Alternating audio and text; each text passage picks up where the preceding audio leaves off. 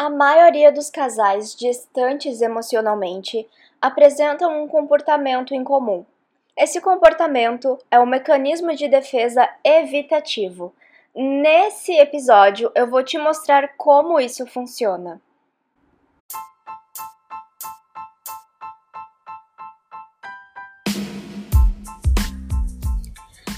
Meu nome é Victoria Busque e está começando agora o podcast Casamento em Pauta.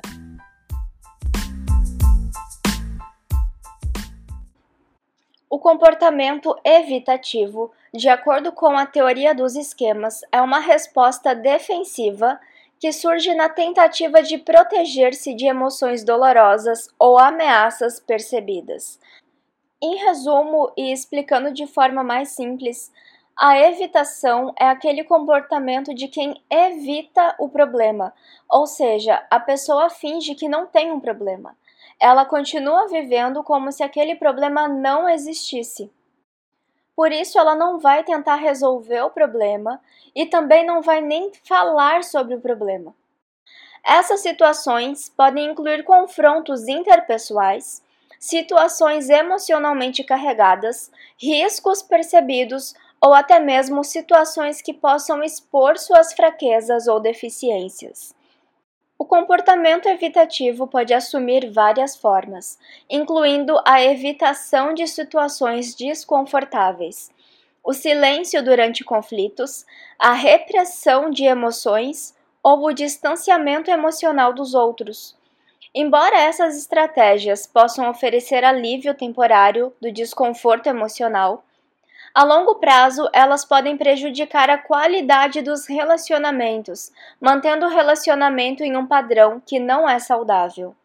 Pessoas com comportamento evitativo têm uma tendência marcante de fugir de conflitos e confrontos a qualquer custo, essa atitude pode acarretar na falta de resolução de problemas e no acúmulo de questões mal resolvidas ao longo do tempo, resultando em ressentimento e desconexão no relacionamento.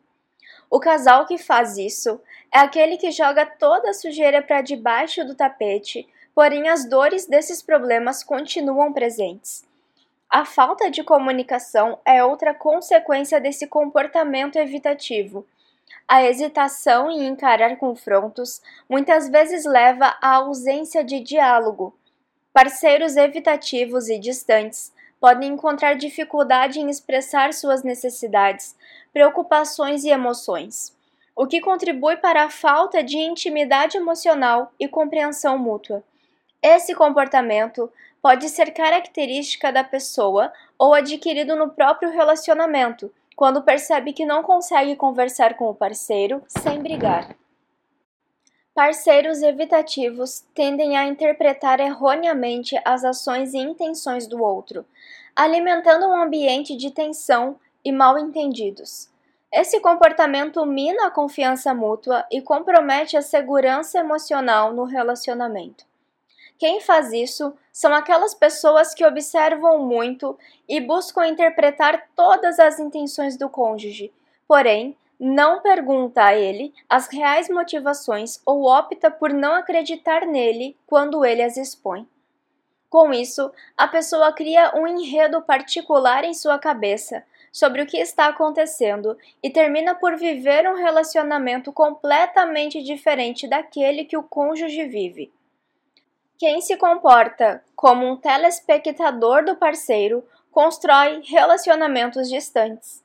O receio de confrontos e a falta de expressão emocional resultam em uma desconexão entre os parceiros. Essa falta de conexão emocional pode gerar sentimentos de solidão e isolamento dentro do relacionamento. Não é possível bloquear somente as emoções negativas. Se você bloqueia um tipo de emoção, acaba bloqueando todas as emoções agradáveis também. Então, temos apenas duas possibilidades: sentir tudo ou não sentir nada.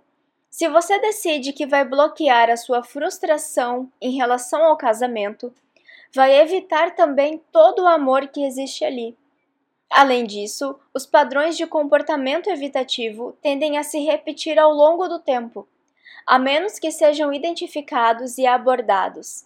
Esses padrões perpetuam um ciclo de desconexão e conflito que compromete a estabilidade e a satisfação no relacionamento. Para superar os efeitos negativos do comportamento evitativo, é fundamental que os parceiros reconheçam e compreendam os padrões disfuncionais que estão em jogo e encarem que realmente estão distantes. A terapia de casal pode ser um recurso valioso para explorar questões subjacentes, melhorar a comunicação e desenvolver estratégias saudáveis de enfrentamento. Ao trabalhar juntos para identificar e modificar esses padrões, os casais podem cultivar um relacionamento mais resiliente, amoroso e satisfatório.